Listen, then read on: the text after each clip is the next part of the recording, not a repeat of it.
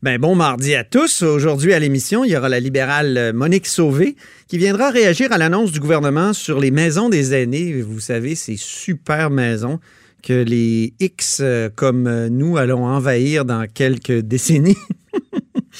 On parlera ensuite de la disposition dérogation avec Guillaume Rousseau. Vous savez que le Nouveau-Brunswick va utiliser la disposition de, de dérogation qu'on appelle aussi la clause non-obstant dans une loi pour se protéger contre ceux qui sont contre les vaccins. Parce que pour aller à l'école, euh, au Nouveau-Brunswick, il est obligatoire d'être vacciné. Puis on veut se protéger donc euh, contre ces gens-là. Mais euh, d'abord, évidemment, d'abord, il y a un compteur en studio avec nous.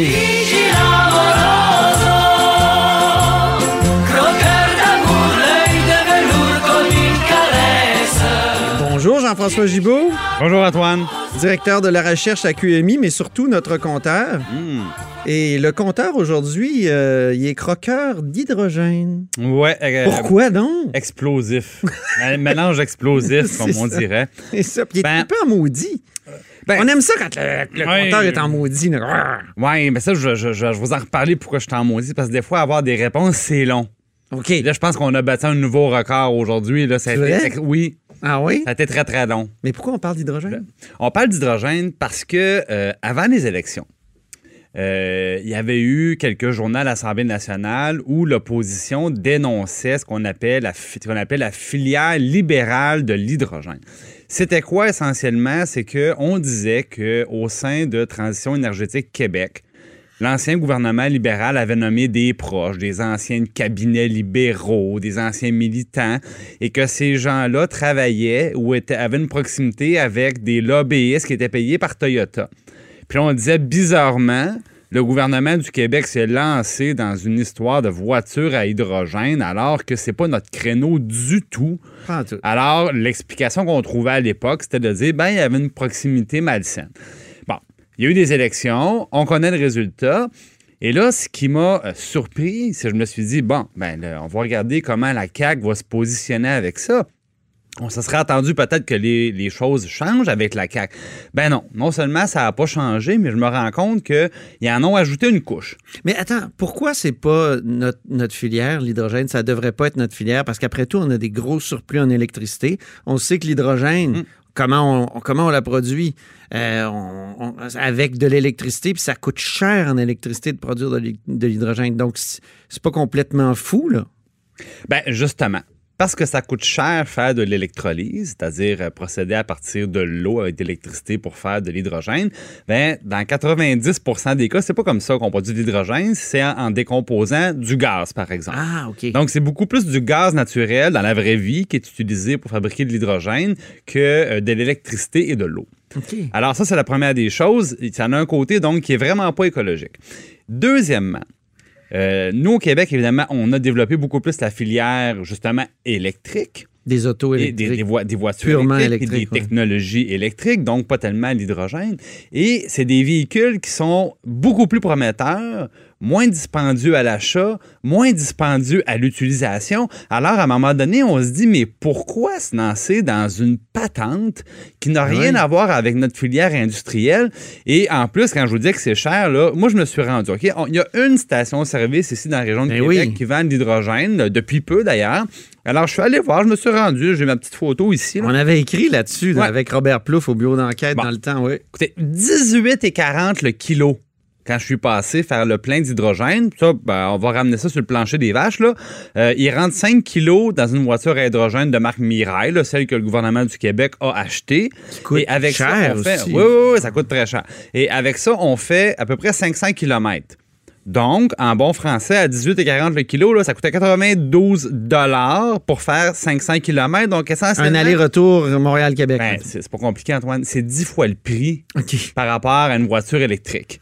Alors, on a les mêmes coûts d'exploitation qu'un Ford F-150. Là, au niveau économique, là, ça fait aucun sens actuellement. Les gens qui... D'abord, ils peuvent même pas en acheter non plus chez le commerçant parce que c'est pas en vente ici.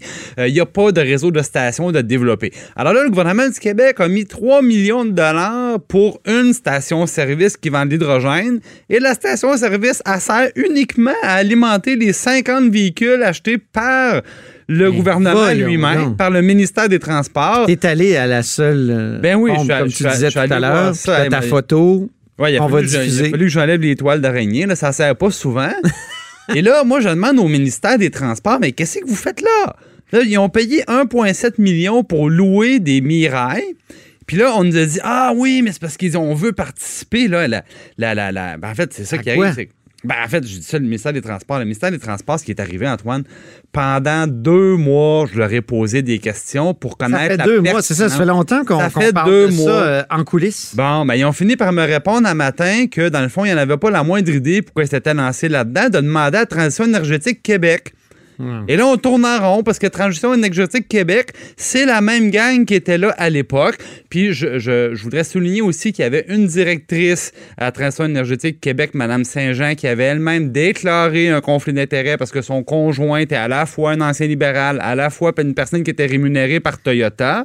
Ben, elle est toujours en poste. Les administrateurs qui étaient pointés à l'époque sont toujours en poste. Et là, au ministère des Transports, on nous dit, ben, après deux mois de réflexion, savez-vous quoi?